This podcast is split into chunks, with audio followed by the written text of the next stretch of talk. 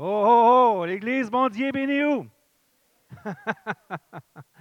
Ça, c'est habituellement, c'est la première question que je pose lorsque j'arrive dans une assemblée pour savoir s'il y a des Haïtiens parmi nous. Et vraiment, on est béni d'être avec vous ce matin.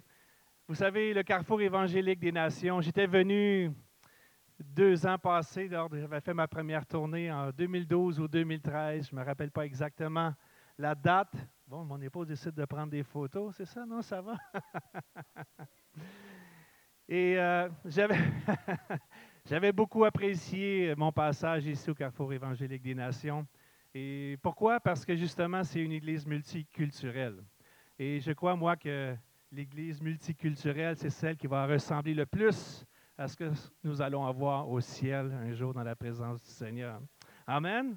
C'est vrai, un jour, nous allons être tous rassemblés, toute langue, toute bouche va confesser le nom du Seigneur et tout genou fléchira devant le Seigneur. Toute nation, toute tribu à travers la terre, un jour, vont se rassembler devant le trône de l'agneau. Et je crois que ça va être un moment extraordinaire. Ça va être vraiment une grande bénédiction pour chaque enfant de Dieu de finalement se retrouver, de ne plus avoir de frontières, pas besoin de visa, pas besoin de passeport, pas besoin de rien. La seule chose qu'on a besoin vraiment, c'est d'avoir notre nom inscrit dans le livre de vie. Amen. Gloire au Seigneur. Lorsque j'étais venu euh, deux ans passés, un peu plus de deux ans passés, je vous avais présenté un peu quelle était notre vision. Quelle était notre vision lorsqu'on a pris la décision d'aller en Haïti pour deux ans. Et donc, on avait présenté à l'Assemblée, à l'Église, euh, les trois étapes dans lesquelles nous voulions aller de l'avant. La première étape était naturellement ce qu'on appelait l'étape d'intégration. L'intégration, c'est naturellement, c'est apprendre la langue. Lorsqu'on arrive dans un nouveau pays, bon, c'est une bénédiction. Haïti est francophone, mais aussi créole. Donc, euh, on devait apprendre le créole pour euh, être mieux acclimaté à la nouvelle culture, euh, être mieux, être mieux préparé à servir le peuple haïtien. Donc, on s'est donné quelques mois pour apprendre le créole et aussi pour apprendre à connaître les gens qui sont là euh, dans l'Église. Peut-être tu peux changer la diapo, s'il vous plaît, pour nous. Donc ici, on voit l'Église La Forteresse en Haïti. C'est le gros building qui est là derrière avec euh, les trois drapeaux. Donc c'est là que nous exerçons le ministère avec la famille Charbonneau. Donc, on est arrivé le 10 juillet 2013 et puis on a commencé tranquillement à, s'adapter à la nouvelle culture et aussi à la nouvelle température. Hein? Parce que les Haïtiens qui sont ici ce matin, oui, oui aussi les Africains, vous savez que le climat, c'est très différent d'un pays à l'autre. D'ailleurs, vous savez ce qu'on dit ici au Québec, quand on a trois jours euh, en ligne où il fait plus de 30 degrés. Hein, on appelle ça la canicule. Oui, c'est ça, la canicule. Mais, en Haïti, lorsqu'on a trois jours d'aligné où il ne fait pas 30 degrés, on appelle ça? Oui, on appelle ça l'hiver. C'est ça, c'est l'hiver. c'est l'hiver. On est arrivé le 10 juillet, 10 juillet 2013, et je me rappelle notre première nuit, chérie. Il faisait 33 degrés en plein milieu de la nuit et il faisait vraiment chaud, vraiment chaud. On est arrivé dans la saison la plus chaude et déjà dans les premières semaines, on suait à grosses gouttes et on n'avait pas de voiture pour voyager. On venait d'arriver, donc il fallait marcher pour aller à l'église, retourner à la maison après l'église. Et au début, on ne pensait pas s'amener vraiment de bouteilles d'eau et là, on avait de la difficulté même à se rendre à l'église, presque sans connaissance sous le soleil de plomb d'Haïti. Mais on s'est habitué avec le temps à faire des provisions, à faire des provisions d'eau et de notre corps aussi s'est habitué à tolérer un peu plus la chaleur. Et donc, le créole aussi, c'est une nouvelle langue pour nous. Donc, on commence à se débrouiller assez bien. Et mes enfants aussi, surtout ma fille. Ma fille Elisabeth, elle est vraiment bonne. Ma fille Elisabeth, qui euh, va avoir 18 ans euh, au mois d'octobre cette année, donc, elle s'est tissée d'amitié avec quelques sœurs haïtiennes dans l'Église et ça n'a pas été trop long pour elle, le créole et même l'anglais est arrivé très, très rapidement. Mais quand on est plus vieux, c'est un petit peu plus difficile d'apprendre des nouvelles langues. Et je m'étais lancé le défi d'apprendre le créole, de pouvoir prêcher mon premier message en créole après six mois. Et on est arrivé le 10 juillet et à Noël, j'ai respecté mon défi, j'ai relevé le défi de prêcher mon premier message en créole. Donc je dis gloire au Seigneur, c'est vraiment une grâce que le Seigneur nous a donnée. Donc, on était là pour apprendre à s'intégrer, apprendre à apprendre le créole, à développer des relations euh, avec les jeunes qui étaient là dans l'Église. Nous arrivons dans une Église qui est déjà fondée, que le pasteur Michel a fondée. Vous connaissez déjà un peu l'histoire du pasteur Michel. Et ici, on voit le visage de maître Jean-Philippe, Jean-Philippe Alphonse. C'est mon bras droit, vraiment. C'est le bras droit aussi de pasteur Michel. C'est un homme de Dieu il a 29 ans, il a grandi dans le programme de parrainage de Child Care Plus, mais il a aussi fréquenté l'université, étudié l'administration, et maintenant il est administrateur euh, de l'école et de l'Église, et il est aussi sur le staff avec nous. Donc il prêche une fois par mois à l'Église, et c'est un homme intègre, c'est un homme de Dieu. Et euh, même, je peux vous dire qu'aujourd'hui même, c'est lui qui habite dans ma maison alors que je suis ici au Canada avec vous.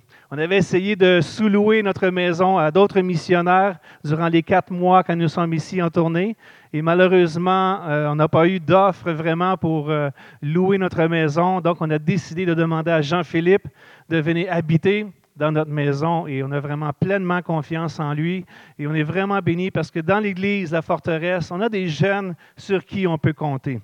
On a des jeunes sur qui on peut compter. Vous savez, les gens disent beaucoup de choses à propos d'Haïti et ce n'est pas totalement, totalement faux. C'est vrai qu'il y a beaucoup de corruption, de vol, de violence, de mensonges, des choses comme ça. Mais il ne faut pas oublier aussi qu'il y a des jeunes et des adultes qui aiment le Seigneur et qui ont grandi dans le Seigneur et qui servent le Seigneur, qui sont zélés, qui sont passionnés pour Dieu comme nous ce matin. Donc, euh, et on est vraiment content de travailler avec eux. Donc, on a formé un comité de jeunesse. Ici, c'est lors de notre première rencontre avec le comité de jeunesse, quelques jeunes que j'avais choisis qui étaient là et on a vraiment été bénis et on a commencé à travailler ensemble et à former euh, notre, notre groupe de jeunesse. Pour faire une histoire courte, lorsqu'on est arrivé en Haïti, il y avait déjà trois réunions le dimanche matin. Il y avait la réunion des petits, les 2 à 6 ans. Il y avait la réunion des, des moyens les 7 à 12 ans, et il y avait la jeunesse, la jeunesse qui était les 12 ans et plus. Mais on avait un phénomène à la jeunesse, c'est que, bon, après 18 ans de ministère, les jeunes qui, ont, qui sont arrivés dans, dans le ministère à l'âge de 2 ans, à l'âge de 5 ans, maintenant étaient âgés de 20, 22 ans, 24 ans. Et là, on commence à voir des jeunes qui veulent se marier dans l'Église. On voit des familles qui commencent à être fondées. Et là, on commence à voir des jeunes qui sont à l'université. Et dans ce même groupe-là de jeunesse, on avait des jeunes de 12 ans et des jeunes de 25 ans. Donc, on disait, qu'est-ce qu'on peut faire? Ça ne peut pas fonctionner. On ne peut pas prêcher un message à des gens de 25 ans qui sont à l'université, euh, qui va s'adresser aussi à un enfant de 12 ans. Donc, on a dit, on va démarrer une quatrième réunion le dimanche matin. Donc, on a séparé la jeunesse en deux. Donc, maintenant, on a la, la, jeunesse des juniors, les 12 à 15 ans, et nous avons les seniors qu'on a appelés officiellement la jeunesse d'exploit qui sont les jeunes de 16 ans et plus. Si on va à la prochaine diapo, vous allez voir maintenant que nous avons notre propre logo. Et ça, c'est mon comité de jeunesse, la jeunesse d'exploit. Notre logo, c'est euh, la croix de Jésus. Et c'est tout simplement le mot jeunesse en haut et d'exploit en descendant qui forme la croix sur notre maillot. Et on en est très, très, très fiers. Donc, on a débuté notre quatrième euh, réunion à partir du mois de septembre 2014, euh, après une année où on a mijoté, pas 2014, 2013, pardon. Et donc, en 2013, lorsqu'on est arrivé en septembre, on a débuté notre quatrième réunion. Et maintenant, on peut dire que vraiment l'Église, la forteresse existe. Donc, on a maintenant des cours bibliques. Et chaque semaine, le jeudi soir, nous avons notre réunion de jeunesse. Et à cette jeunesse-là, on a des jeunes qui viennent pour euh, apprendre la parole de Dieu. Donc, on fait des petits concours bibliques. Les Haïtiens aiment beaucoup, beaucoup apprendre des versets de la parole de Dieu par cœur. Vraiment, j'ai été impressionné, impressionné. Il vous, il vous suffit simplement de lancer un défi. La semaine prochaine, on va avoir un concours biblique. Euh, celui qui récite le plus de versets dans la parole de Dieu, on retrouve le mot amour euh, et va gagner un prix. Et là, la semaine suivante, on arrive. Et là, les gens sont capables de réciter des versets à la dizaine et à la dizaine, et pendant 20 minutes, pendant 30 minutes. Mais comment ils font pour apprendre tous ces versets par cœur? Je, suis vraiment impressionné. Donc, les jeunes sont assoiffés, ils aiment la parole de Dieu, ils aiment jouer, ils aiment faire le théâtre, ils aiment danser, ils aiment chanter, ils aiment faire des déclarations, des, des poèmes. C'est un peuple vraiment qui aime les arts, vraiment aime beaucoup le côté artistique. Et on profite de cette situation-là pour faire des jeux la semaine avec les jeunes et on éduque avec euh, la parole de Dieu. On a abordé beaucoup de sujets, surtout le sujet du Saint-Esprit que nous avons enseigné pendant les deux dernières années. Parce que lorsqu'on travaille avec euh, des jeunes, il ne faut pas oublier qu'on a besoin de grandir, on a besoin de maturer dans le Seigneur. Et qui d'autre mieux placé dans notre vie pour nous emmener à maturité que le Saint-Esprit? Donc, euh, j'ai apporté une série de messages sur le caractère de Christ basé sur Galate, le fruit de l'Esprit. Et ensuite, on a aussi parlé euh, des ministères du Saint-Esprit, on a parlé des dons du Saint-Esprit. Et pendant deux ans, j'ai enseigné le Saint-Esprit, chose que je n'avais jamais fait même au Québec. Mais là, voyant le, besoin qui était là, je me suis dit, il faut, il faut enseigner, il faut laisser la place au Saint-Esprit dans la vie des jeunes pour que le Saint-Esprit puisse vraiment comme nous avons dit plus tôt ce matin, que c'est le Saint-Esprit qui travaille dans nos vies, qui nous rend l'image parfaite de Jésus-Christ, qui nous amène à maturité. Si on va à la prochaine euh, diapo. Donc, comme vous pouvez voir, on a des baptêmes d'eau. L'année passée, on a baptisé 25 jeunes dans les eaux du baptême. Et ça, c'est vraiment une bénédiction en tant que pasteur de pouvoir baptiser des jeunes. La prochaine diapo, vous allez voir qu'on fait toutes sortes de consécrations d'enfants. Je crois que c'était la première consécration d'enfants que nous avons fait à la forteresse. Parce que là, on, a nos premiers couples qui commencent à se former, à se marier et dans l'Église. Donc, là, les bébés commencent à arriver. Et là, bien, bientôt, Brigitte, on va falloir qu'on démarre une garderie ou euh, je ne sais pas comment on va faire ça. on commence à avoir des bébés qui arrivent à l'église. Nos mariages, c'est le premier mariage que nous avons célébré en, décembre. Et ça, c'est le frère Enner et sœur Roselaine. Sœur Roselaine, c'est la directrice euh, du primaire de notre école, la forteresse. Et frère Enner enseigne également, euh, il enseigne l'anglais dans une autre mission, une mission américaine. Et c'est un couple qui est vraiment extraordinaire, engagé dans l'Église. Et si on continue les photos rapidement. L'année passée, on a fait un camp, un camp d'été et on a fait un camp d'été où on a donné le titre Ne réveillez pas l'amour avant qu'elle ne l'éveille. Combien savent que les jeunes qui ne sont pas mariés, euh, ils ont beaucoup de questions. Hein? Ils ont beaucoup de questions. Passe. Hein?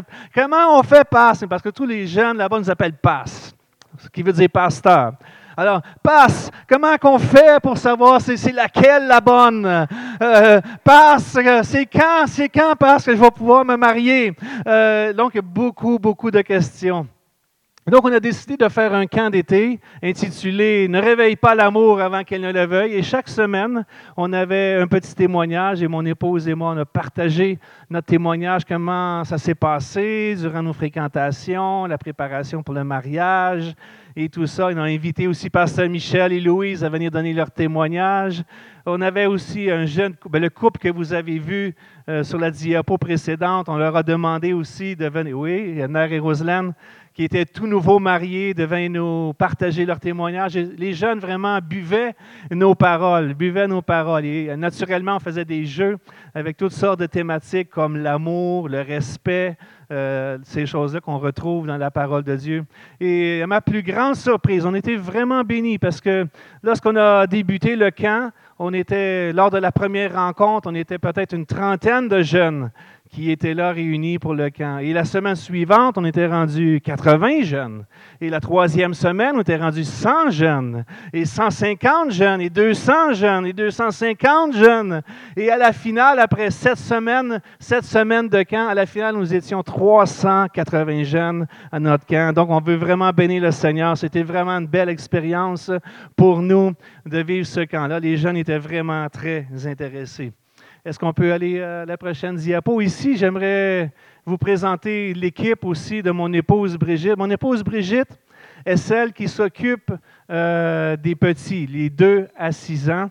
Et lorsqu'elle est arrivée, elle a travaillé avec l'équipe qui était là. Elle a commencé à faire de la formation et à monter une équipe vraiment de leadership pour s'occuper des, des, plus petits. Mais Qu'est-ce que vous diriez si j'inviterais mon épouse Brigitte à venir vous partager un petit mot? Est-ce que vous êtes d'accord avec moi? Oui. Amen. Parce que non seulement mon épouse Brigitte est responsable maintenant des enfants de 2 à 6 ans, mais nous avons également débuté un nouveau projet qui s'appelle Maman, c'est la vie. Et également, ça, c'est un ministère, un projet qui a pris naissance dans la dernière année. On veut également vous présenter un petit vidéo qui va vous parler de ce que c'est Maman, c'est la vie. Vous allez en entendre parler de plus en plus dans l'avenir. Que Dieu vous bénisse. Amen. Oui, donc c'est mon équipe que vous voyez là. C'est des beaux miracles. Chacun d'eux, c'est un beau miracle. Puis j'ai hâte de retourner à la fin du mois d'octobre pour revoir ces, jeunes-là, puis vraiment travailler. La formation va rentrer, puis vous allez voir qu'il y a des leaders qui vont se lever, puis euh, les enfants vont vraiment, euh, vraiment venir à Jésus à travers leur ministère. Je vais passer à Maman, c'est la vie. Euh, Maman, c'est la vie, c'est. Est-ce que tu peux mettre juste peut-être la première image du vidéo pour que les gens commencent à se situer? Maman, c'est la vie, c'est mon bébé. C'est vraiment mon bébé. C'est un rêve que j'avais eu quand j'étais, j'avais environ 9 ans. J'étais une petite fille, j'étais dans une famille chrétienne. Et j'étais une petite fille comme les autres. J'étais timide, j'allais à l'école, je jouais. Puis j'avais rien d'extraordinaire. je veux dire, euh, j'étais juste une petite fille qui aimait Dieu, c'est tout. Puis un jour, j'ai eu un rendez-vous avec Dieu. Puis à ce moment-là, j'ai vraiment reçu un fardeau de l'amour, de la compassion, vraiment fort en dedans de moi pour les enfants pauvres, orphelins et mal aimés. Puis ça, ben, ça, ça a poursuivi. Là, euh, tu peux peut-être juste, juste le mettre sur pause, juste pour mettre. Euh, les gens avec une image. Puis ce rêve-là, ça s'est poursuivi. Ça s'est poursuivi toute mon adolescence. Puis toute mon adolescence, j'ai combattu avec ça, entre ma tête puis mon cœur. Moi, je voulais servir Dieu, c'était clair. Ça, ça, il n'y avait pas, c'était non négociable, c'était clair. Mais Dieu me demandait, il me mettait dans mon cœur un désir d'aller travailler auprès des enfants. Et puis là, ça, c'était trop. Là. Ça, dans ma tête, ça ne marchait pas. Moi, là, Brigitte, là, hum, non, non, non, non, non. Moi, je ne suis pas assez bonne pour ça. Moi, il fut un temps que vous ne savez pas, mais juste me tenir en avant avec un micro, c'était mission impossible. Mon mari peut vous le témoigner. C'était impossible. Alors, imaginez quand j'étais adolescente et que tout ça, je combattais avec ça. Non, moi, je ne suis pas capable. Non, moi, je ne suis pas bonne. Non, moi, je ne peux pas. Mais c'était fort en dedans de moi, pareil, ce désir-là. Donc, j'ai continué de persévérer. J'ai continué de m'accrocher à Dieu.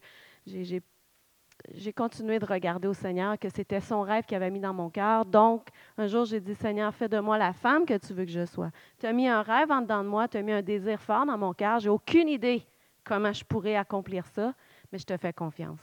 Puis à travers tout ça, ben 30 ans plus tard, c'est abouti. On s'est ramassé, pas ramassé, mais on, s'est on, on, a déménagé en Haïti, mon mari avec mes enfants. Puis c'est là que Maman, c'est la vie euh, a vu le jour. Donc, Maman, c'est la vie, c'est vraiment le rêve que Dieu euh, avait, le plan que Dieu avait préparé pour moi. Je vais vous présenter le vidéo, puis après, je vais vous dire euh, une ou deux phrases pour terminer ça. Donc, ça dure environ huit minutes. OK? Donc, je vous emmène en Haïti, attachez vos ceintures, mettez vos lunettes de soleil, il fait chaud.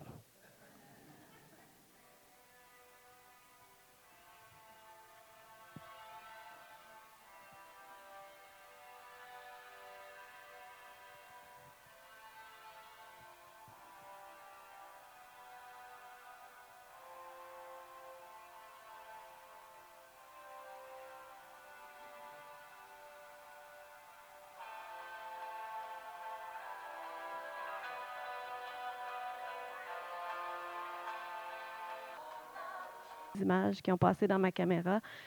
Puis ces mamans sont vraies, ces bébés sont vrais.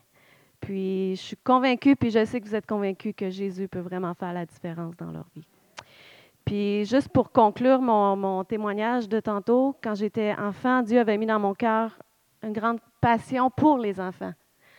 Puis deux, trois ans passés, j'ai compris quelque chose de nouveau. C'est qu'avant d'avoir un enfant, il y a une maman. Puis j'ai vraiment senti dans mon cœur que si on prenait cette maman-là, puis on l'amène à Jésus, imaginez l'impact que ça aura pour une génération. Imaginez ce que l'amour de Dieu, ce que la puissance du Saint-Esprit peut faire dans une maman pour son enfant.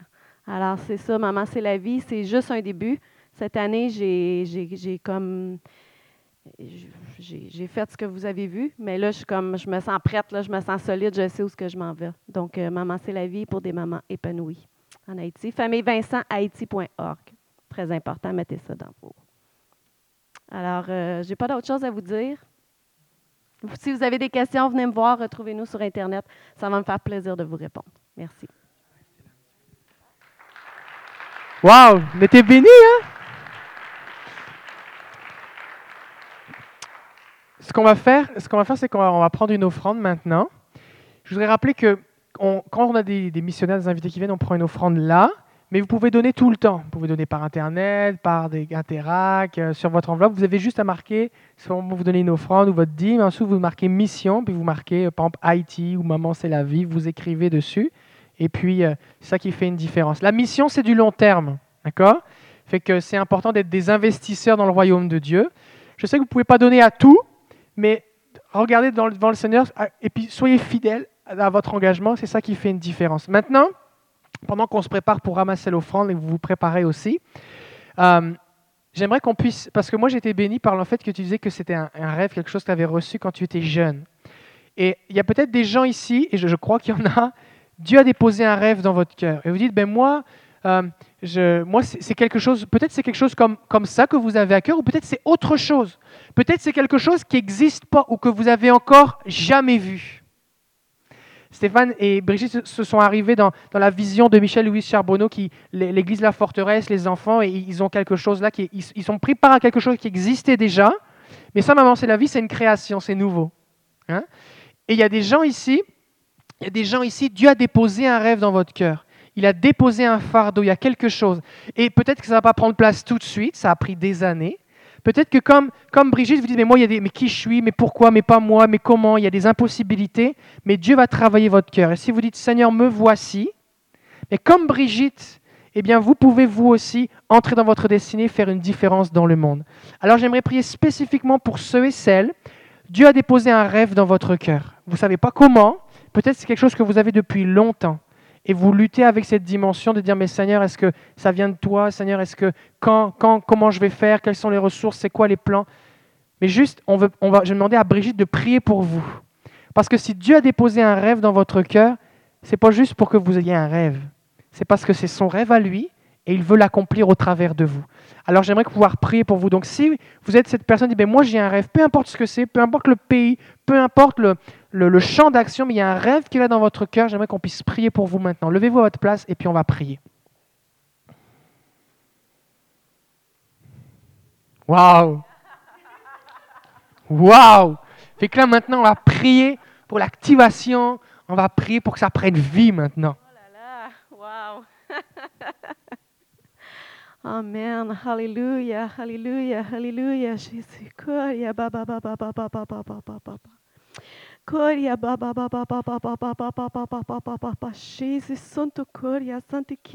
Les titres, hein? ça, ça impressionne les gens, les titres. Mais euh, j'ai beaucoup aimé ce que Pasteur David a dit tantôt, souvent les gens pensent que les missionnaires, c'est des super-héros. Mais c'est pas vrai, hein? C'est juste que le Seigneur nous donne une grâce, il nous donne une grâce spéciale. Il nous conduit comme vous quand vous avez un rêve. Vous savez, on a toujours le choix. Ce que j'aime avec le Seigneur, c'est qu'on a toujours le choix. Le Seigneur ne nous oblige jamais à rien. Il nous appelle et on a le choix de dire oui ou de dire non. Il veut nous sauver et on a toujours le choix de dire oui et de dire non. Il veut nous baptiser et on a toujours le choix de dire oui et de dire non. La Bible dit que l'obéissance vaut mieux que les sacrifices. Alors, c'est quand on est obéissant à ce que Dieu nous demande que Dieu nous dirige dans tous les rêves qu'il nous a confiés, qu'il nous a. Et on n'est pas des super-héros pour ça, on a simplement dit oui au Seigneur et Dieu nous a trouvés obéissants. Et lorsqu'on obéit au Seigneur, eh bien, il nous accompagne. Il nous accompagne. Juste avant d'aller plus loin, j'aimerais remercier Pasteur David pour son accueil ici euh, au Carrefour évangélique des Nations. J'ai rencontré Pasteur David, ça fait quelques années qu'on se connaît déjà. Et peut-être que vous allez trouver ça un petit peu euh, spécial, ce que je vais vous dire, mais j'aime beaucoup votre pasteur. J'aime beaucoup votre pasteur. Je ne voulais pas le dire avant parce que je ne voulais pas. je voulais pas influencer rien, mais je veux simplement vous dire que j'apprécie beaucoup Pasteur David. C'est quelqu'un qu'on s'est croisé à quelques occasions. Et vous savez, des quelquefois, on rencontre des gens dans la vie il y en a des fois, ça clique plus facilement, puis il y en a d'autres qu'on dit, bon, il est de passage, on est content de l'avoir rencontré, que Dieu te bénisse. Mais Pasteur David, c'est quelqu'un que, il y a une facilité dans la relation et c'est vraiment bénédiction. Et aussi ce matin, c'est drôle parce que mon épouse et moi, on était en route pour venir à l'église. Et là, mon épouse, c'est la première fois qu'elle vient ici. Et elle me demandait, est-ce qu'il y a des gens qu'on connaît dans cette église-là? Hmm, j'ai dit, je pense pas. J'ai dit, euh, on connaît beaucoup de gens à Québec, mais dans, au Carrefour évangélique des Nations, on ne connaît pas beaucoup de, gens personnellement. Et, euh, ce matin, lorsqu'on est arrivé, on a rencontré Normand et Élise. Et ça, ça nous a fait tellement chaud au cœur de vous voir ici ce matin. Euh, Normand et Élise, ce sont des amis. Ce sont des amis. Ce pas juste des frères et un frère et une sœur qu'on aime beaucoup. Ce sont des amis. C'est des amis de la famille de longue date. Et vraiment, lorsqu'on vous a vu ce matin, ça nous a accroché un sourire au visage pour toute la journée. Mon cœur est encore ému de, vous voir ce matin. Ça fait quelques années qu'on ne s'était pas croisés. Et je crois que notre dernière rencontre euh, date à l'époque où vous étiez au camp de l'Arche, où mes beaux-parents ont habité, les parents de Brigitte ont habité au camp de l'Arche et ont travaillé avec Normand et Élise pendant plusieurs années. Et vraiment, c'est une retrouvaille pour nous ce matin. On veut vous dire euh, bonjour et on vous transmet les salutations de toute la famille Aumont, Robert Agathe. On était avec eux la semaine dernière au 15 Cuminac, en Gaspésie. Et euh, on sait comment vous êtes précieux pour toute la famille. On vous aime beaucoup. Amen. Gloire à Dieu. Gloire à Dieu. Le titre de mon message ce matin, c'est Allez-y. Mais avant, on va lire un partage. On va lire quelques versets dans la parole de Dieu. Si vous avez vos Bibles avec vous, euh, je vous invite à tourner avec moi dans Luc chapitre 10, versets 1 à 3. Et le verset, on va continuer un peu plus loin avec le verset 16 à 20. Nous avons des diapos avec nous. Si vous n'avez pas votre Bible, c'est pas plus grave, c'est pas plus grave que ça. Donc, lisons ensemble, si vous voulez bien, dans Luc chapitre 10, verset 1 à 3. Ça dit ceci, après cela, le Seigneur désigna encore 70 autres disciples. Il les envoya deux à deux devant lui dans toutes les villes et dans tous les lieux où lui-même devait aller. Il leur dit, la moisson est grande, mais il y a peu d'ouvriers. Priez donc le maître de la moisson d'envoyer des ouvriers dans sa moisson. Partez, voici, je vous envoie comme des agneaux au milieu des loups. Et on va sauter quelques versets, on va aller au verset 16 à la prochaine diapo. Et ça continue comme ceci, celui qui vous écoute m'écoute, et celui qui vous rejette me rejette. Celui qui me rejette rejette celui qui m'a envoyé. Les soixante-dix revinrent avec joie, disant, Seigneur, les démons même nous sont soumis en ton nom. Et Jésus leur dit, je voyais Satan tomber du ciel comme un éclair. Et voici, je vous ai donné le pouvoir de marcher sur les serpents et les scorpions et sur toute la puissance de l'ennemi. Et rien ne pourra vous nuire. Cependant, ne vous réjouissez pas de ce que les esprits sont soumis, mais réjouissez-vous de ce que vos noms sont écrits dans les cieux. Quelqu'un dit Amen ce matin? Gloire au Seigneur. On voit que le Seigneur, il est à la recherche d'ouvriers. Il est à la recherche d'ouvriers pour aller annoncer la parole de Dieu sur toute la terre, pour répandre la bonne nouvelle de Jésus-Christ. Et c'est pourquoi ce matin, le titre de mon message, c'est Allez-y. Allez-y. Qu'est-ce qui vous empêche d'aller pour faire le plan de Dieu? Qu'est-ce qui vous empêche ce matin d'accomplir vos rêves et votre mission que Dieu vous a donné lorsqu'il vous a sauvé? Et on voit que Jésus a un objectif en tête. Il veut que le salut soit annoncé à toute langue, à toute tribu, à toute nation. Et on se rappelle que Jésus avait, avait choisi douze, hein, ses douze apôtres pour commencer.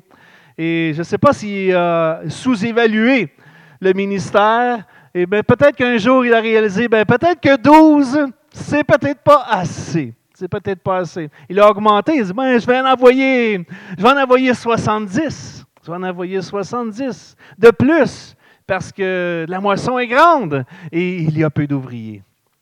Et si on extrapole un peu, on peut aller un peu plus loin. On voit qu'avant de partir, Jésus a demandé à 120 d'être euh, assemblés de se retrouver dans la chambre haute, dans la salle de prière, dans le jeûne, et en leur disant, euh, restez, restez là à Jérusalem, attendez ce que le Père a promis, attendez le Saint-Esprit qui va survenir sur vous, et alors lorsque le Saint-Esprit surviendra sur vous, je ferai de vous des des disciples, des témoins pour aller annoncer la parole de Dieu. On voit qu'il y a une progression. On voit qu'il y a une progression. Je ne crois pas que Jésus a fait une erreur lorsqu'il a choisi douze, mais je crois qu'il y avait une progression dans le ministère. Et aujourd'hui, certainement que Dieu regarde partout ici ce matin, il regarde à vos cœurs il dit, il y a parmi nous ce matin des ouvriers. Il y a des ouvriers, il y a des prédicateurs de l'Évangile, il y a des missionnaires, il y a des, professeurs, des moniteurs d'école du dimanche qui vont partager la parole de Dieu aux enfants. Il y a toutes sortes de dons et de talents qui sont réunis ici au carrefour évangélique des nations. Et le Seigneur désire, juste comme on a fait tantôt, activer le don que Dieu a déposé dans votre cœur. La boisson est grande, mais il y a peu d'ouvriers. C'est pourquoi il dit, avant de partir, il leur donne le commandement, allez, faites de toutes les nations des disciples, les baptisant au nom du Père, du Fils et du Saint-Esprit, et enseignez-leur à observer tout ce que je vous ai prescrit. C'est un commandement de la part du Seigneur, d'aller et d'aller annoncer la bonne nouvelle de Jésus. Mais souvent, on se met des limites et on se demande comment on peut faire ça. Comment on peut faire ça, pasteur ou passe? Hein? Passe, explique-nous ce matin comment, euh, comment on peut aller pour annoncer la bonne nouvelle de Jésus-Christ. Alors nous qui sommes, nous pensons que nous sommes limités par toutes sortes de circonstances et de choses. On regarde à ce qu'on n'a pas au lieu de regarder à ce que nous avons pour servir le Seigneur. Et j'aimerais vous encourager premièrement ce matin, si on va à la première diapo, parce que je crois vraiment que lorsque nous allons, lorsque nous allons pour annoncer la parole de Dieu, Dieu fait trois choses. Premièrement, il pourvoit toujours pour une personne, pour une équipe, pour te supporter. Deuxièmement, le Seigneur, le Seigneur, il est toujours là, même lorsqu'on fait des erreurs, même lorsqu'on fait des erreurs, et je vous avance, je vous ai à l'avance que vous allez faire des erreurs parce que j'ai fait des erreurs et je vais faire encore des erreurs, euh, que le Seigneur sera toujours là pour nous accompagner, pour nous supporter, pour nous relever.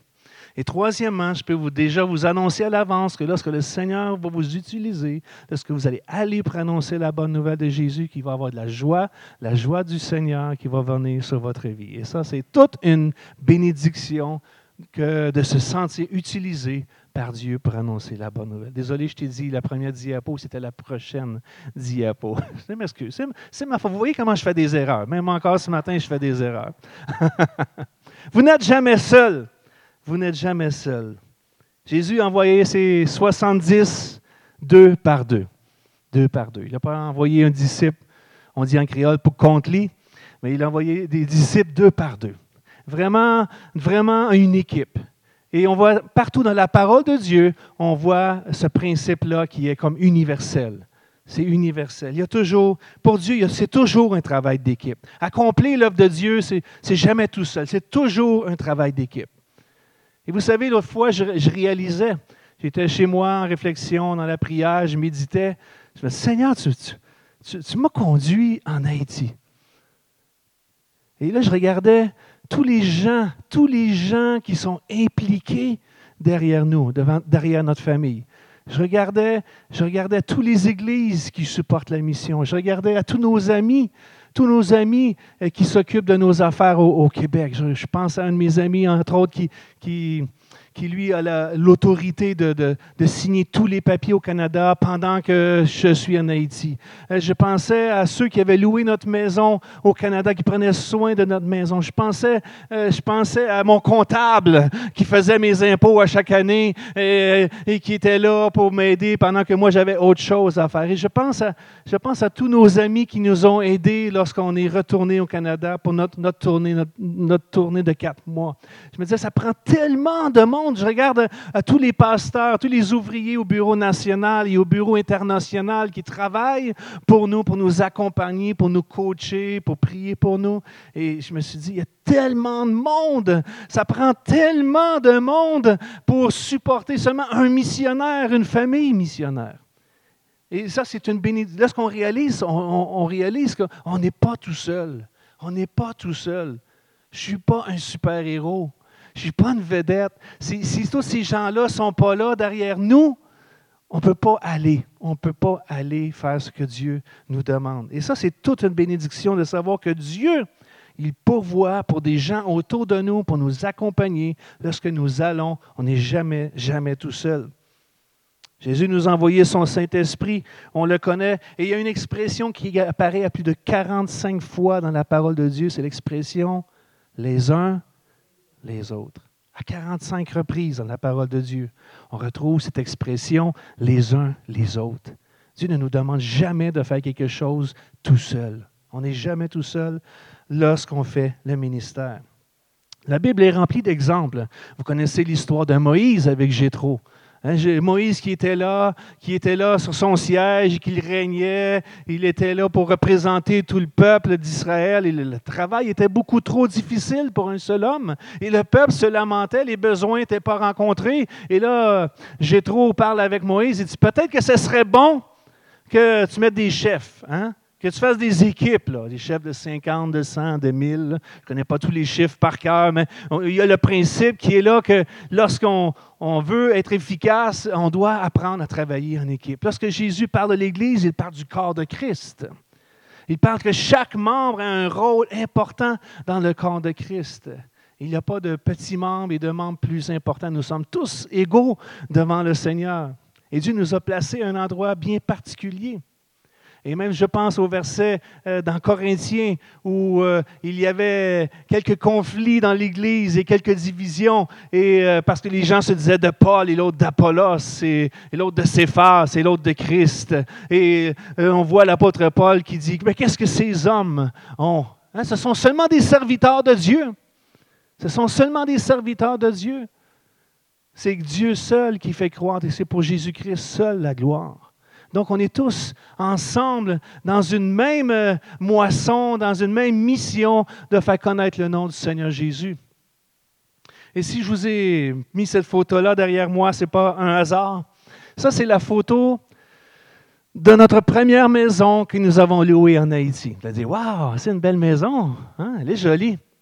On a loué le deuxième étage. C'est une maison deux étages et l'étage du haut était. C'est là qu'on a loué notre première maison. Le premier mois, quand nous sommes arrivés en Haïti, on a loué la maison d'un missionnaire américain qui était en congé pendant quelques temps aux États-Unis. Et durant ce mois que nous avons habité chez ce missionnaire, on a commencé à regarder dans notre secteur pour trouver une maison à louer. Et on a trouvé cette maison qui était jolie. Et on a dit, ah, le prix était bon. On s'est dit, on va aller habiter dans cette maison. On a signé un bail d'un an. On a payé notre loyer pour une année. En Haïti, c'est comme ça, ça fonctionne. On ne paye pas au mois. On paye au début de l'année et c'est pour toute l'année. Et euh, on paye après, c'est terminé. L'argent est disparu. Et euh, il n'y a pas de remboursement possible. Et on arrive dans cette maison. Et les, semaines, les mois passent, on installe bien, on commence à placer nos choses dans la maison. Au mois de décembre, il arrive un événement assez particulier. C'est que mon épouse et moi étions partis pour aller voir un médecin pour, des papiers, qu'on avait besoin de, de, papiers du médecin pour obtenir notre permis de séjour en Haïti.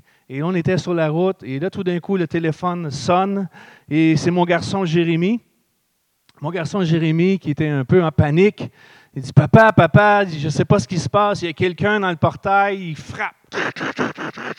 Il frappe avec violence dans le portail, il crie après moi. Je ne comprends pas ce qu'il me dit parce qu'il parlait créole et c'était pour Jérémie, c'était encore euh, une langue à apprendre pour lui.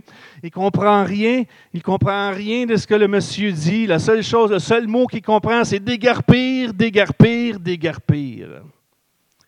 Et les frères et les sœurs haïtiens qui sont ici ce matin, vous savez, vous, ce que ça signifie? Déguerpir. Mais moi, je ne savais pas trop ce que ça signifiait déguerpir. Je ne comprenais pas trop la situation.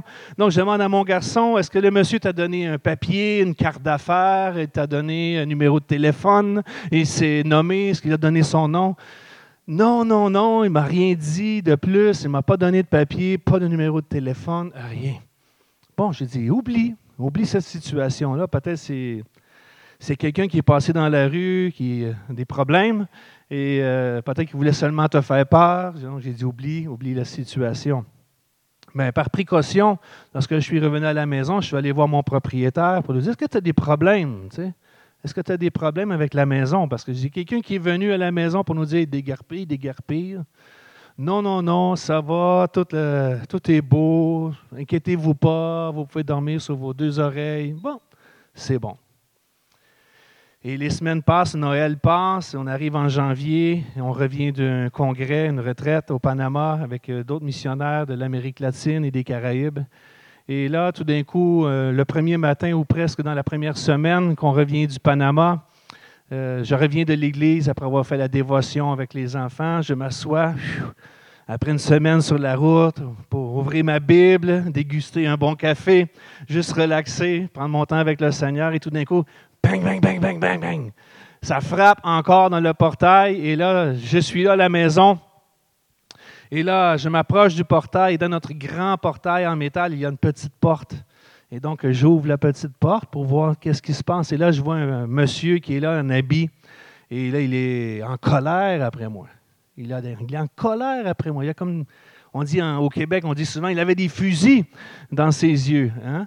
Et là, je ne comprenais pas trop la situation, mais rapidement, j'ai fait le lien. Bon, c'est peut-être le même monsieur qui est venu en décembre pour nous dire déguerpir, déguerpir. Et là, il criait après moi. Et lorsque j'ai commencé à ouvrir la porte, j'ai vu qu'il y avait trois policiers également qui étaient là sur le bord du, portail. Oh, il y a quelque chose qui se passe ici ce matin. Et là, je me lève les yeux et je vois un tap-tap en face de la rue. Il y a peut-être une quinzaine d'hommes qui sont là dans un tap-tap, qui attendent pour descendre du camion. Ouh, ouh, ouh. Là, mon petit cœur commence à se, débattre un petit peu. Hein? Vous comprenez la situation? Et là, j'essaie de, rester calme. Et là, je laisse entrer le monsieur en question. Mais j'essaie de fermer la porte derrière lui pour empêcher euh, toute cette foule de se manifester. J'ai dit, est-ce que vous avez des papiers? Qu'est-ce que vous venez faire? Non, déguerper, déguerper. J'avais dit à votre garçon de déguerper. Moi, mais mon garçon, mon garçon ne comprend pas le créole. Hein? Et mon garçon n'a pas 18 ans, il est un mineur, donc euh, tu n'as pas le droit de t'adresser à un mineur. Il n'a pas autorité sur cette maison. C'est à moi que tu dois parler. C'est moi qui ai signé le, bail pour la maison. J'essaie de négocier avec lui, j'essaie de calmer le jeu. Mais lui, il est en colère après moi. Et là, tout d'un coup, il se tourne, il rouvre la porte derrière moi, il laisse entrer tous ceux qui étaient dans la rue. Et là, il me dit, est-ce que tu as de l'argent, de l'or? Euh, des ordinateurs, des armes. Je dis non, non, non, j'ai rien de tout ça, j'ai quelques ordinateurs.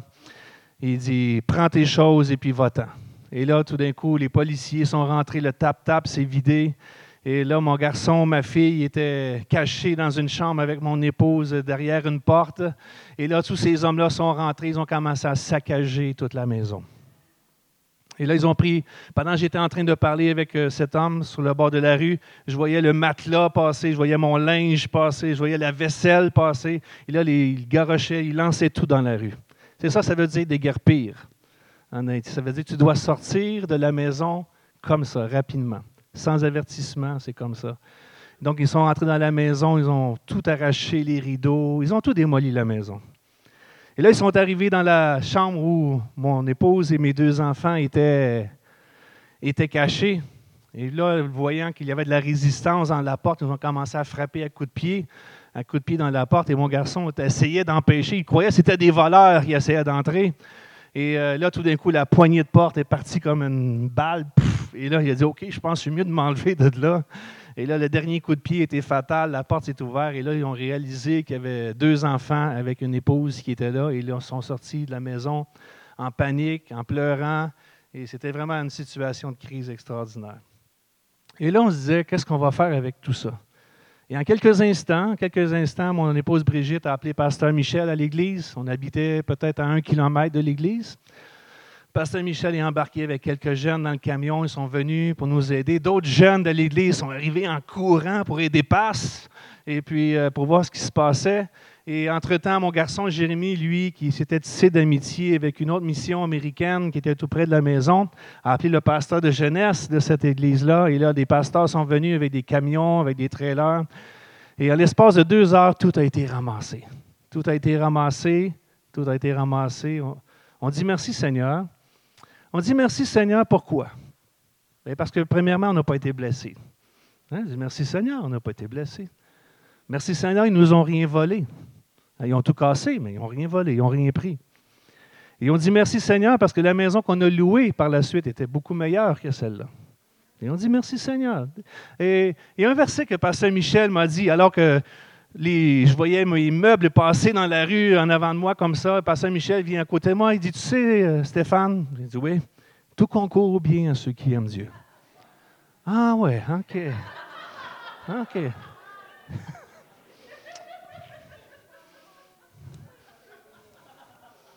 Je vais prendre une petite gorgée et je vais continuer. Vous savez quoi? Mais il avait raison. Il avait raison.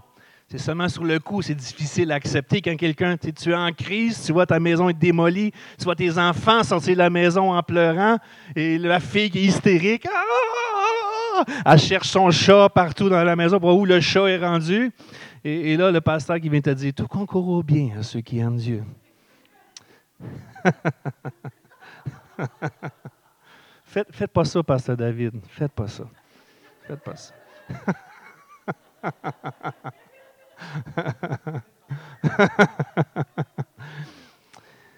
Mais Dieu est bon. On regarde en arrière et on regarde la situation et on dit, on n'était pas seul. On n'était pas seul. Dieu était là avec nous dans cette situation de crise.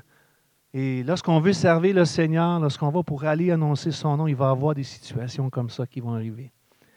Mais vous pouvez dormir en paix. Parce que même lorsque ces situations-là vont arriver, on ne veut pas que ça arrive. Hein? Il n'y a pas personne qui désire ça ce matin, et moi non plus. Et même quand ces situations-là vont arriver, Dieu va, va te donner la grâce de supporter au moment même l'épreuve que tu es en train de vivre. Et lorsque tu vas euh, regarder cette histoire-là en arrière, tu vas dire merci Seigneur. Tout concourt au bien à ceux qui aiment Dieu. Donc, des amis sont venus nous aider. Les jeunes à la forteresse sont venus nous aider. On a découvert les jeunes extraordinaires à la forteresse lorsqu'on s'est fait évincer de notre maison. On a vu les vrais. On a vu les vrais qui étaient disponibles, qui sont venus en courant sous 35 degrés, sous le soleil, pour venir aider Pasteur Stéphane. On a vu nos amis missionnaires américains que moi je ne connaissais pas personnellement, mais que mon garçon connaissait, sont venus nous aider. Et là, on a déménagé dans le guest house de Pasteur Michel pour une semaine encore pour trouver une autre maison. Et on dit merci Seigneur que maintenant on a quelque chose de mieux, plus près encore. Et bon, pour ceux qui sont en Haïti savent euh, ce que ça peut signifier avoir le service euh, d'électricité et, des réservoirs d'eau en bonne quantité et euh, une bonne clôture avec du barbelé. et, c'est ce qu'on a trouvé, c'est ce qu'on a trouvé dans la deuxième maison. Et Bon, seulement pour s'amuser, on s'est acheté un chien de garde aussi. Euh,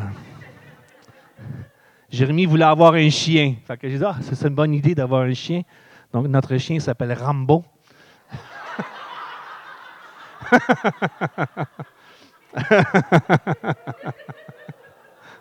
c'est vrai, hein? C'est vrai. Moi, je ne compte pas de menterie, hein? Non, non, non. Les pasteurs, ça compte jamais de menterie. Notre chien s'appelle Rambo, c'est un boule mastif. Mélange. Il, a un an et demi, je crois, aujourd'hui. Il est rendu à 110 livres. Et il a des mâchoires d'acier. Et il ne tolère aucun invité dans la maison. Même nos amis refusent de venir nous visiter. je dois dire ceci. Je ne veux, pas, veux pas insulter mes frères haïtiens qui sont ici, mais en général, les haïtiens n'aiment pas beaucoup les chiens. Ils ont très peur des chiens. D'ailleurs, lorsqu'ils se promènent dans la rue, ils ont toujours une roche à la main. Au cas où un chien apparaîtrait, et là, ils vont lancer la roche et le chien va partir avec la queue entre les deux jambes. Mais Rambo, lui, non, non, Rambo n'a pas peur des roches.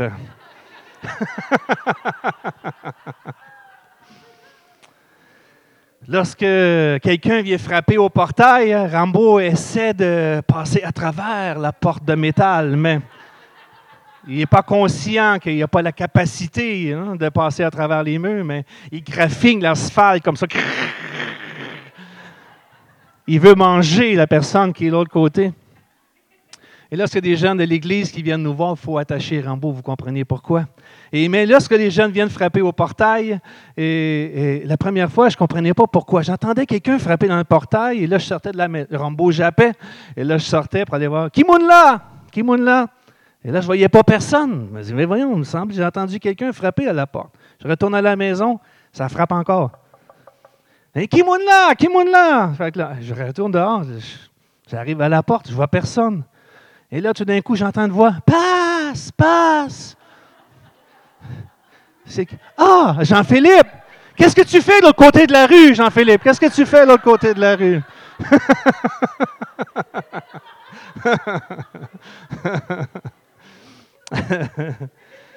Donc, on n'est jamais seul. Même Rambo est avec nous pour nous aider. Même Rambo est avec nous pour nous aider. Ah, que d'aventure! Ah, c'est tellement bénissant la vie de missionnaire. Engagez-vous!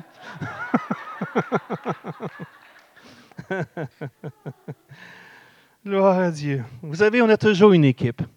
Lorsque vous faites le ministère ensemble ici à Québec, je suis certain que j'ai vu ce matin dans les annonces des équipes de prière, la muraille, le bouclier. J'aime beaucoup ces, équipes-là de, prière et d'intercession. Pourquoi? Parce que Pasteur David, il n'est pas capable de faire le ministère tout seul. Il a besoin d'être supporté. Et lui, alors qu'il prie pour vous, que vous ayez la bénédiction du Seigneur, vous aussi, vous priez pour lui. Vous savez, c'est comme une famille, une église, c'est une famille chrétienne, c'est le corps de Christ. Et lorsque vous vous engagez dans, un projet ou une vision que le Seigneur vous a accordé, c'est un travail d'équipe, tout ça. C'est un travail d'équipe. Il n'y a rien qui se fait tout seul. Il n'y a rien qui se fait tout seul. Donc, c'est une bénédiction de savoir que lorsqu'on va pour annoncer la parole de Dieu, Dieu ne nous laisse jamais seuls. Il prend toujours soin de nous. Donc, non seulement il ne nous laisse pas seuls, mais il prend toutes les responsabilités si vous faites une erreur. Christ assume toute responsabilité. Souvent, ce qui paralyse les chrétiens pour annoncer la parole de Dieu, c'est la peur. Hein? La peur d'être rejeté. La peur de, si je parle à mon ami au travail, qu'est-ce qu'il va dire de moi? Tout d'un coup, qui n'est pas intéressé, il va dire ça à tout le monde après. Ah, ça, c'est un chrétien! C'est un chrétien, ça. Il a, peur que tous les gens dans son entourage vont commencer à se moquer, à se moquer de lui parce qu'il est chrétien. Et souvent, c'est, un peu comme ça. On a la peur, la peur du rejet, la peur d'être humilié, la peur de, tout. Vous savez, la seule peur qui devrait prendre place dans nos vies, c'est la peur de voir nos amis mourir sans connaître le Seigneur. Ça, on devrait avoir peur de ça. On devrait avoir peur de, voir nos, nos, gens dans notre famille euh, passer à l'éternité sans être en paix avec Dieu. Ça, ça devrait être une peur qui nous, qui nous mobilise. Et contrairement à la peur qui nous paralyse, la peur qui nous paralyse, c'est la peur de qu'est-ce que les gens m'ont dit de moi. Mais depuis quand le Seigneur nous a demandé, depuis quand le Seigneur t'a dit, euh, ça va être de ta faute, le Seigneur n'a jamais dit, si, cette personne-là ne vient pas à Dieu, depuis quand le Seigneur a dit, c'est de ta faute s'il ne vient pas au Seigneur? Le Seigneur a-t-il déjà dit ça dans la parole de Dieu? A-t-il déjà reproché à quelqu'un? Parce qu'il a, a essayé de témoigner que ça n'a pas marché? Est-ce qu'il a déjà reproché? La Bible dit, essuie la poussière de tes pieds, puis continue ton chemin. Ne prends pas, ce rejet, ne prends pas ce rejet personnel. Ce n'est pas toi qui le rejette, c'est moi qui le rejette. Donc pourquoi qu'on se sent comme ça? Pourquoi qu'on se sent rejeté alors que ce n'est pas nous que les gens rejettent? C'est Christ qui le rejette. Et il arrive parfois, lorsqu'on témoigne, qu'on fait des erreurs. Et ça, je pourrais vous en parler longtemps, des erreurs que j'ai faites en témoignant. Mais Dieu a toujours vu mon zèle, a toujours vu mon cœur. Il m'a toujours relevé, je n'ai jamais été découragé dans les erreurs que j'ai faites. La Bible dit, celui qui, qui vous écoute m'écoute, et celui qui vous rejette me rejette. Il ne dit pas, s'il ne t'écoute pas, c'est parce que tu n'es pas assez bon. C'est parce que tu ne connais pas assez ta Bible. Tu n'as pas assez prié avant. C'est pour ça qu'il n'a pas voulu t'écouter. Et on se sent toutes sortes de culpabilités qui viennent sur nos vies.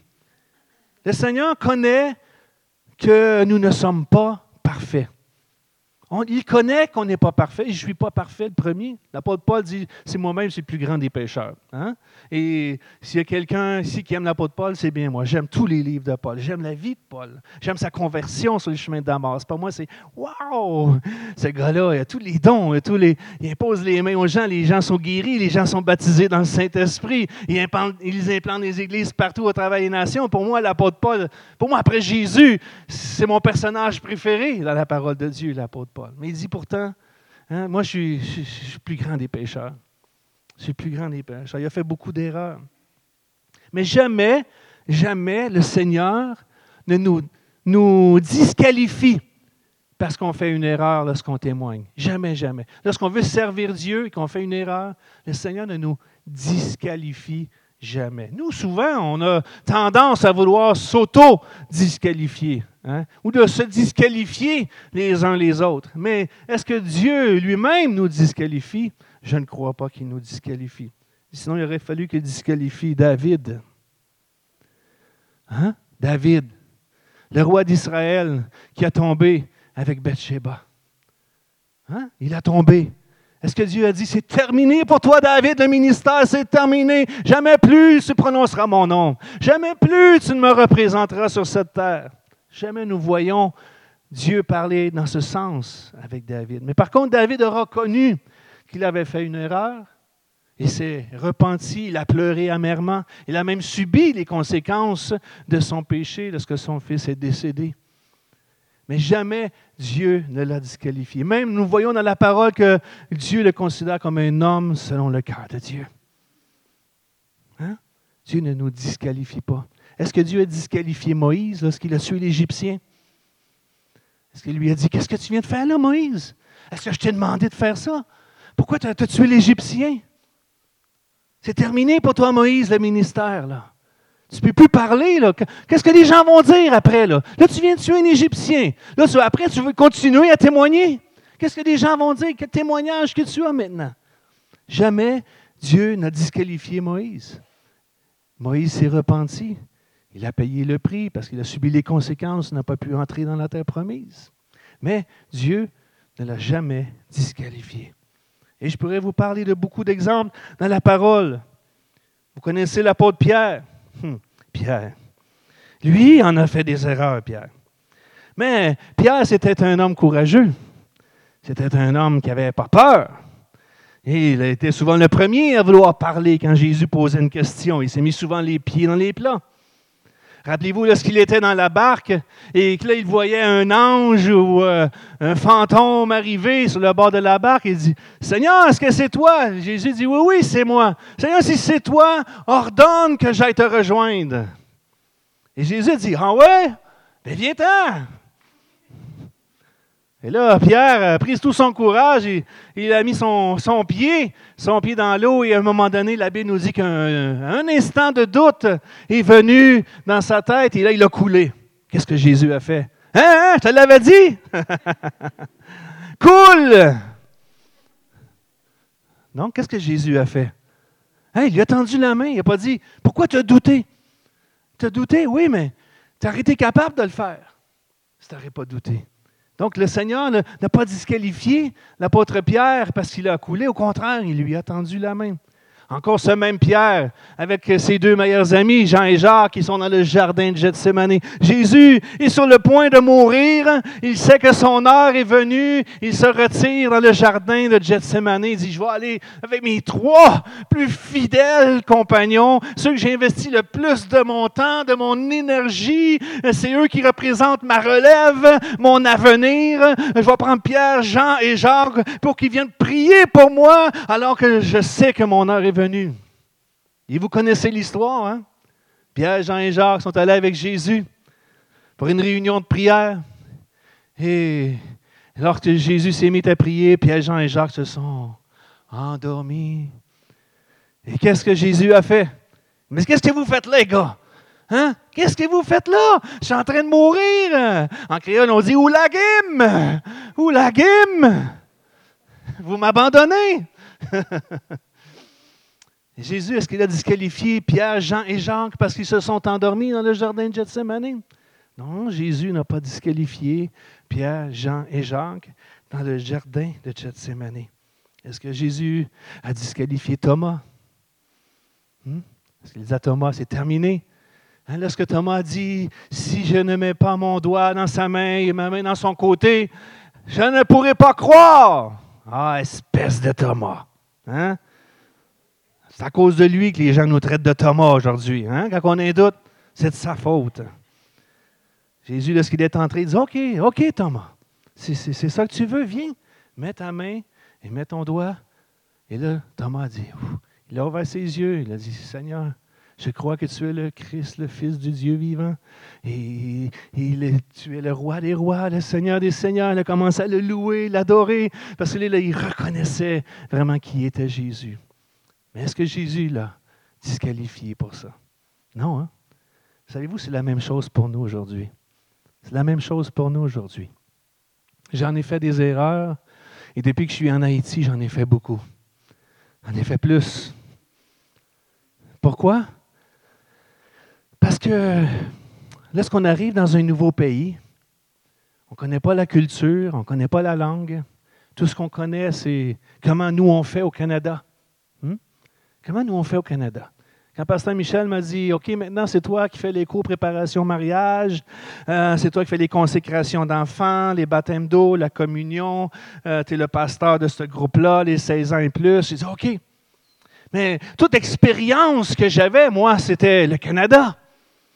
Hein? Comment on fait au Canada?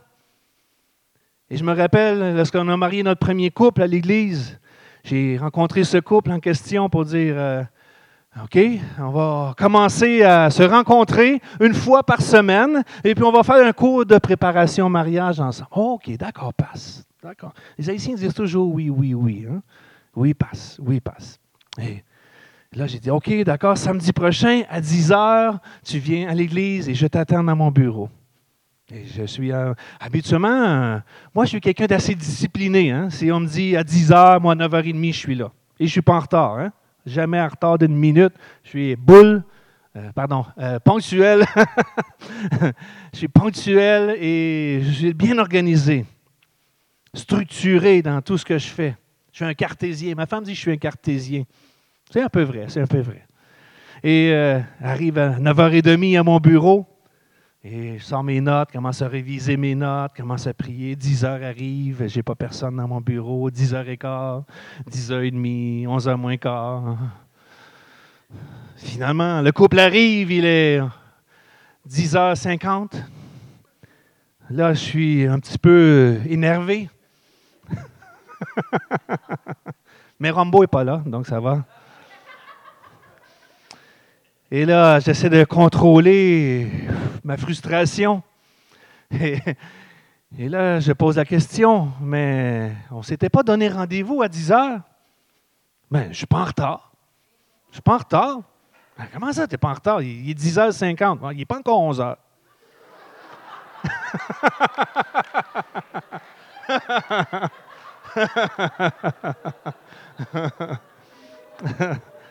Il n'est pas encore 11 heures. Passe. OK. Donc, pour toi, 10 heures, c'est 10 heures à 10h59. Oui, c'est ça? OK. j'ai dit, c'est parce que j'ai autre chose à faire, moi. Mon agenda, elle est très, très bien remplie. Et si tu arrives une heure en retard, qu'est-ce que je vais faire avec mon prochain rendez-vous? Donc, j'essaie de leur expliquer un peu. Et la semaine suivante, même problème, même situation. Mais là, il y avait toujours une raison. Ah, ben là, passe. Euh, le tap-tap n'a euh, pas passé. Où j'avais pas d'argent pour prendre le tap-tap. Et on a dû venir à pied. C'est des situations qui sont vraies, ce que je vous dis là. Mais toujours en retard. Donc, euh, à un moment donné, j'ai dû apprendre à faire les choses différentes. Et d'ailleurs, lorsqu'on est arrivé, il m'est arrivé une situation spéciale avec ce couple-là en question. Et euh, rendu à la fin du cours de préparation au mariage, je leur dis OK, vendredi soir, vous venez à l'église avec votre cortège et on va faire une pratique de mariage. Ils ne savent pas ce que ça veut dire, ça, une pratique de mariage. Ils ne font pas ça, eux autres, une pratique de mariage. Ils font ça, mais bon, entre eux autres, à la maison, ils vont sélectionner la musique pour le cortège, pour rentrer. Et c'est pas aussi organisé qu'au Canada, OK? Je vais dire ça comme ça.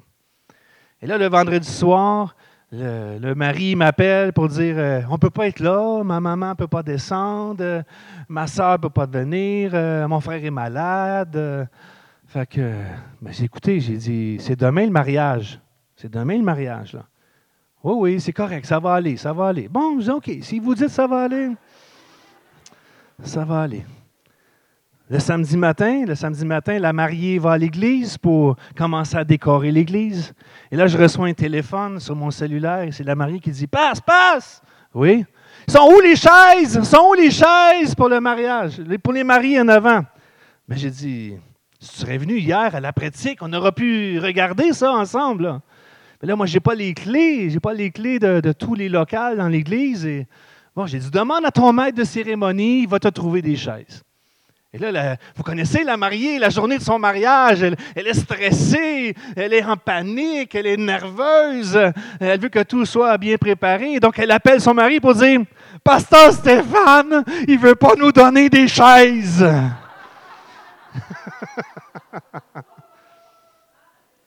Et là, un autre téléphone entre à la maison. Alors, je suis en train de préparer la prédication pour leur mariage.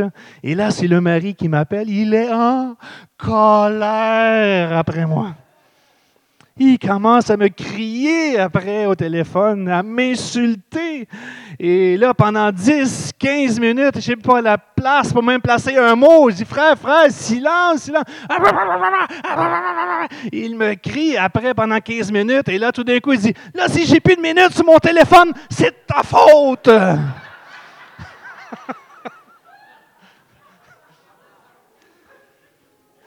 un autre petite gorgée.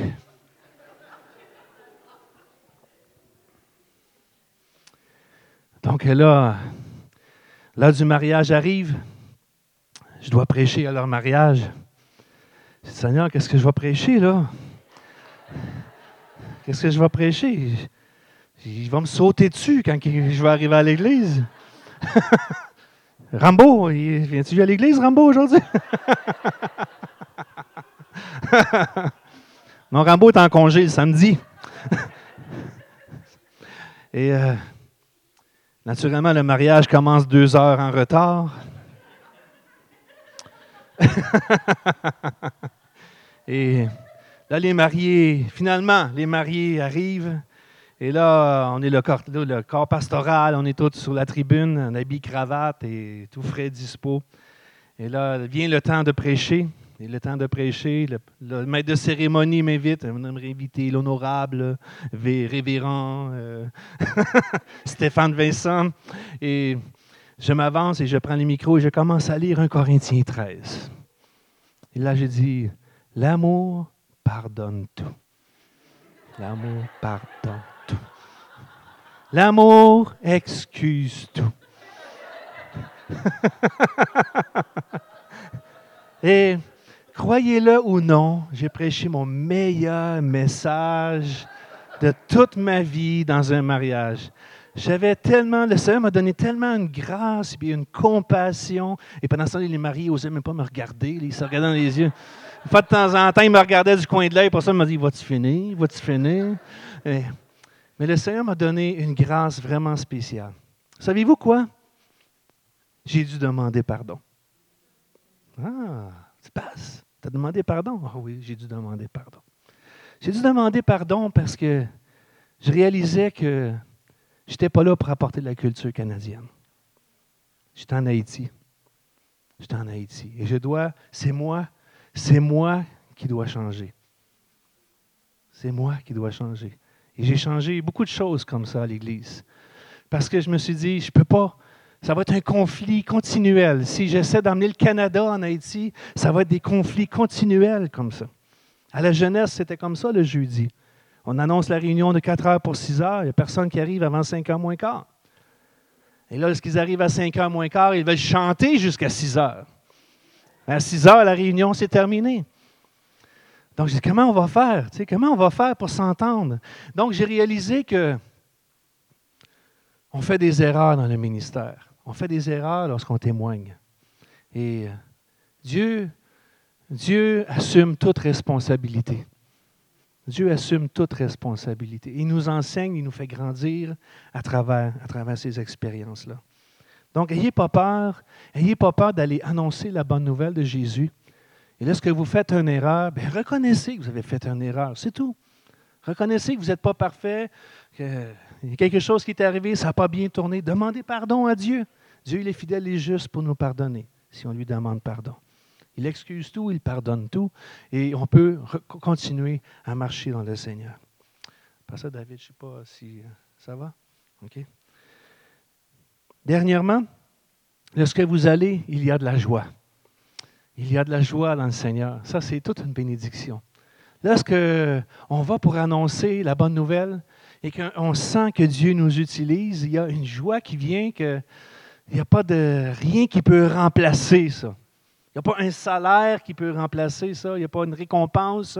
Il n'y a pas un cadeau qui peut remplacer lorsqu'on vient et que on parle, on ouvre la bouche au nom du Seigneur Jésus et on voit le Seigneur Jésus commencer à guérir les malades, à délivrer les captifs, à baptiser dans le Saint-Esprit, à voir les âmes qui sont sauvées. Et là, tu dis, Waouh, Seigneur, Seigneur, tu m'as utilisé. On revient à la maison et on est tout excités. On est tout excités. Si regardez, regardez les chrétiens qui témoignent, ce sont des chrétiens joyeux. Ce sont des chrétiens joyeux. Pas parce que ça fonctionne à chaque coup. Hein, moi, j'aimerais prier à chaque fois pour les malades, que toujours les malades soient guéris. Et que chaque fois que je témoigne que, tous les gens vont se convertir au Seigneur, vont faire la paix avec Dieu. J'aimerais ça que ça soit comme ça. Mais la réalité, c'est que je ne sais pas pourquoi. Un jour, je vais demander au Seigneur face à face hein, pourquoi ça n'arrive pas comme ça. Mais il y a une joie. Il y a une joie qui vient dans le Seigneur, lorsqu'on on le sait. Voici, je vous ai donné le pouvoir de marcher sur les serpents et les scorpions et sur toute la puissance de l'ennemi, et rien ne pourra vous nuire. Cependant, ne vous réjouissez pas de ce que les esprits vous sont soumis, mais réjouissez-vous de ce que vos noms sont écrits dans les cieux. Réjouissez-vous de ce que vos noms sont écrits dans les cieux. Les résultats, ça appartient au Seigneur. Les résultats, la gloire, l'honneur, les mérites et toutes ces choses-là, ça appartient tout au Seigneur. Ça, c'est des couronnes qu'on va lancer au pied du Seigneur lorsqu'on va arriver dans sa présence. Et nous, on va dire, merci Seigneur que mon nom est écrit dans le livre de vie. Merci Seigneur de ce que tu m'as sauvé, tu m'as racheté. Et je reconnais que chaque fois que tu as fait quelque chose à travers ma vie, c'était pas moi, c'était toi. La seule chose que le Seigneur t'a demandé, le seul mérite que tu peux avoir dans la vie, c'est d'avoir été obéissant. Avoir été obéissant au Seigneur. J'ai des témoignages de comment Dieu, comment Dieu nous a utilisés en Haïti depuis que nous sommes arrivés. Et euh, je peux vous dire que c'est toute une bénédiction. Je me rappelle le, la veille du jour de l'an, l'année passée, 2014-2015. En Haïti, on fête beaucoup le, réveillon ou la longue veille, on appelle ça la longue veille. C'est aussi le jour de l'indépendance, le 1er janvier. On fait des feux d'artifice partout dans les rues, c'est très, très joli. Mais je me rappelle une situation que on commence la réunion à 8 h, 9 h, dans ce coin-là. Là. avec des témoignages et puis euh, des chants. Et les gens viennent en avant donner un témoignage de comment Dieu était fidèle en 2014. Comment ah, Dieu m'a gardé en santé. Euh, Dieu a pourvu que je puisse aller à l'école. Euh, je veux merci, ben, j'ai eu une guérison. et là, on entend des témoignages à droite, à gauche. Et là, on a des chants, des louanges. Et là, tout d'un coup, l'atmosphère spirituelle change dans l'Église. Il y a de la joie. Dans les, les gens commencent à sauter, commencent à danser dans le Seigneur, à se réjouir. Et là, je sens la présence de Dieu qui est palpable l'Église. Et comme vous avez vu sur une des photos, vous avez vu la forteresse, c'est un gros building qui est sur le bord du trottoir. Et là, euh, on est en haut, deuxième étage, le sanctuaire est en haut, et on a une rampe pour monter euh, au dernier étage. Oui, c'est ça, vous voyez une tour dans le coin, là, en, en façade. Donc, euh, en haut complètement, ça, c'est le, le sanctuaire qui est là. Et, là, j'étais, assis en avant, tout d'un coup, je tourne ma tête pour regarder en arrière. Et là, je vois des jeunes qui commencent à monter la rampe, qui commencent à, rentrer dans l'église, des jeunes que je n'avais jamais vus auparavant, des jeunes que je ne pas, connaissais pas, mais il y avait quelque chose qui attirait les jeunes dans, dans l'église. Et là, je disais, Waouh, Seigneur, tu es en train de faire. Je ne suis même pas là, je, je suis assis là, là. Moi, je fais rien, là. Je suis juste ici, là. Puis là, j'ai mon directeur de, louange qui est là avec les musiciens qui font un bon travail et, ils amènent la présence de Dieu à travers la louange. Et là, je vois des jeunes qui commencent à rentrer dans l'Église.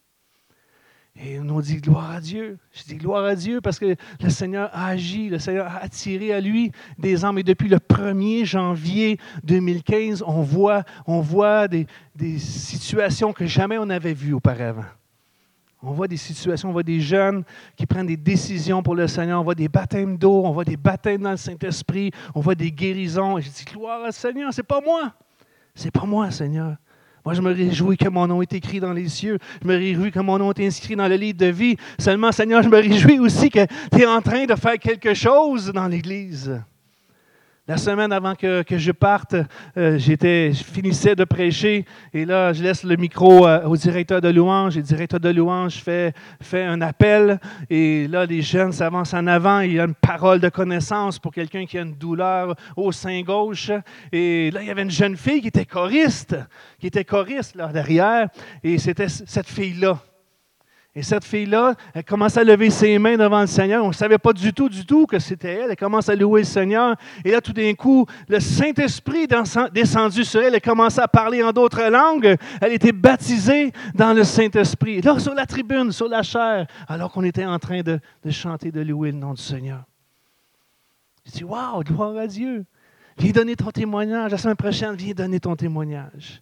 Et on se réjouit comme ça de ce que le Seigneur fait ce que le Seigneur fait.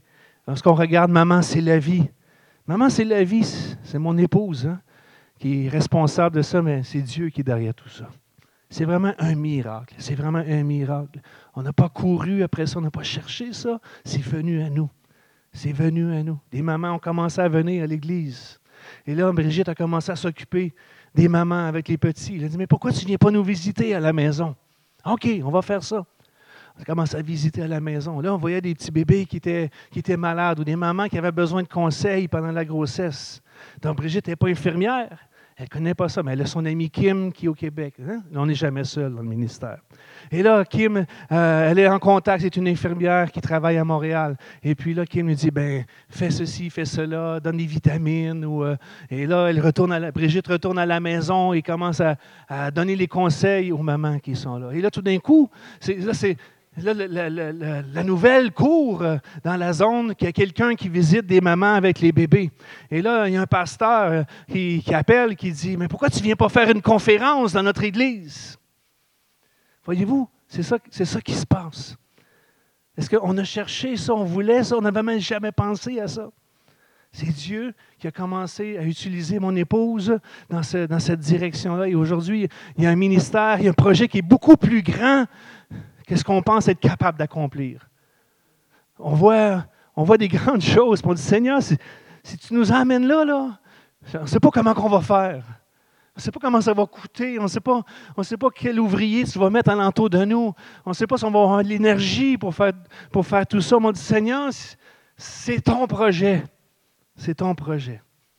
Et on veut juste se réjouir de ce que nos noms sont écrits dans les cieux. On veut juste se réjouir de ce que nos noms sont écrits dans les cieux. Seigneur, maintenant t'obéis, fais ce que tu veux avec nos vies. Combien d'entre vous ce matin, vous voulez dire cette prière au Seigneur? Seigneur, fais ce que tu veux avec ma vie. J'aimerais vous inviter à vous lever ensemble ce matin et j'aimerais prier pour vous en terminant. Alléluia, Alléluia.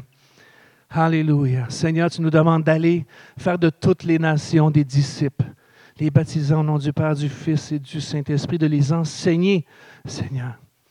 Et Seigneur, c'est ce que nous voulons faire ce matin. Nous voulons être obéissants. Nous voulons être obéissants. Seigneur, tu connais nos faiblesses, tu connais nos manquements.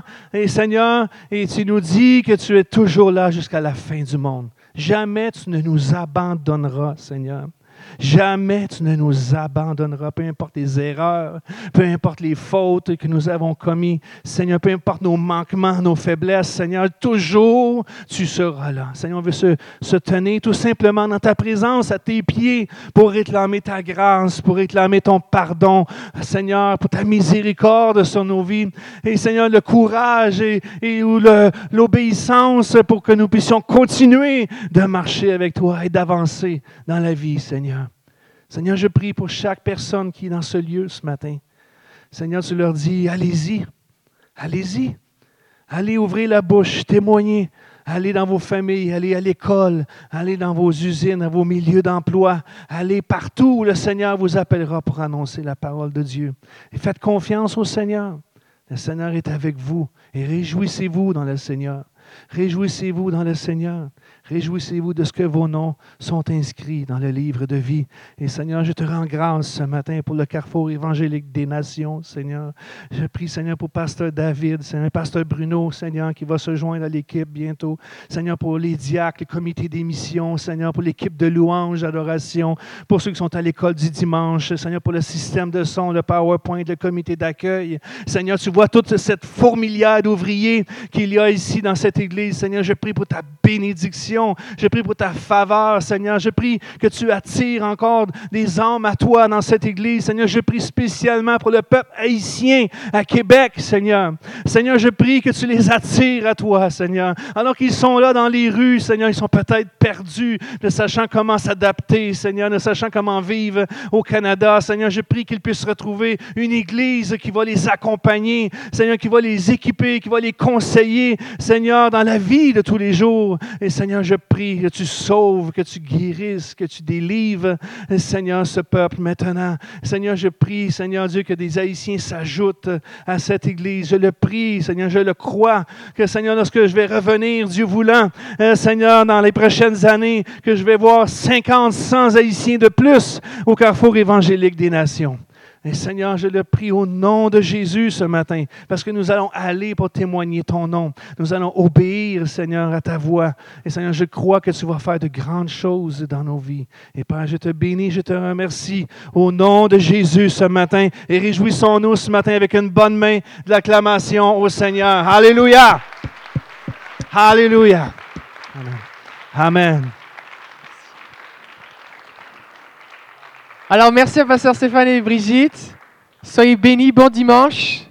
Et on se voit mercredi pour l'école du Saint-Esprit, sinon dimanche prochain. Ils ont une table à l'arrière avec des informations. Si vous voulez leur poser des questions, vous pouvez euh, les rencontrer.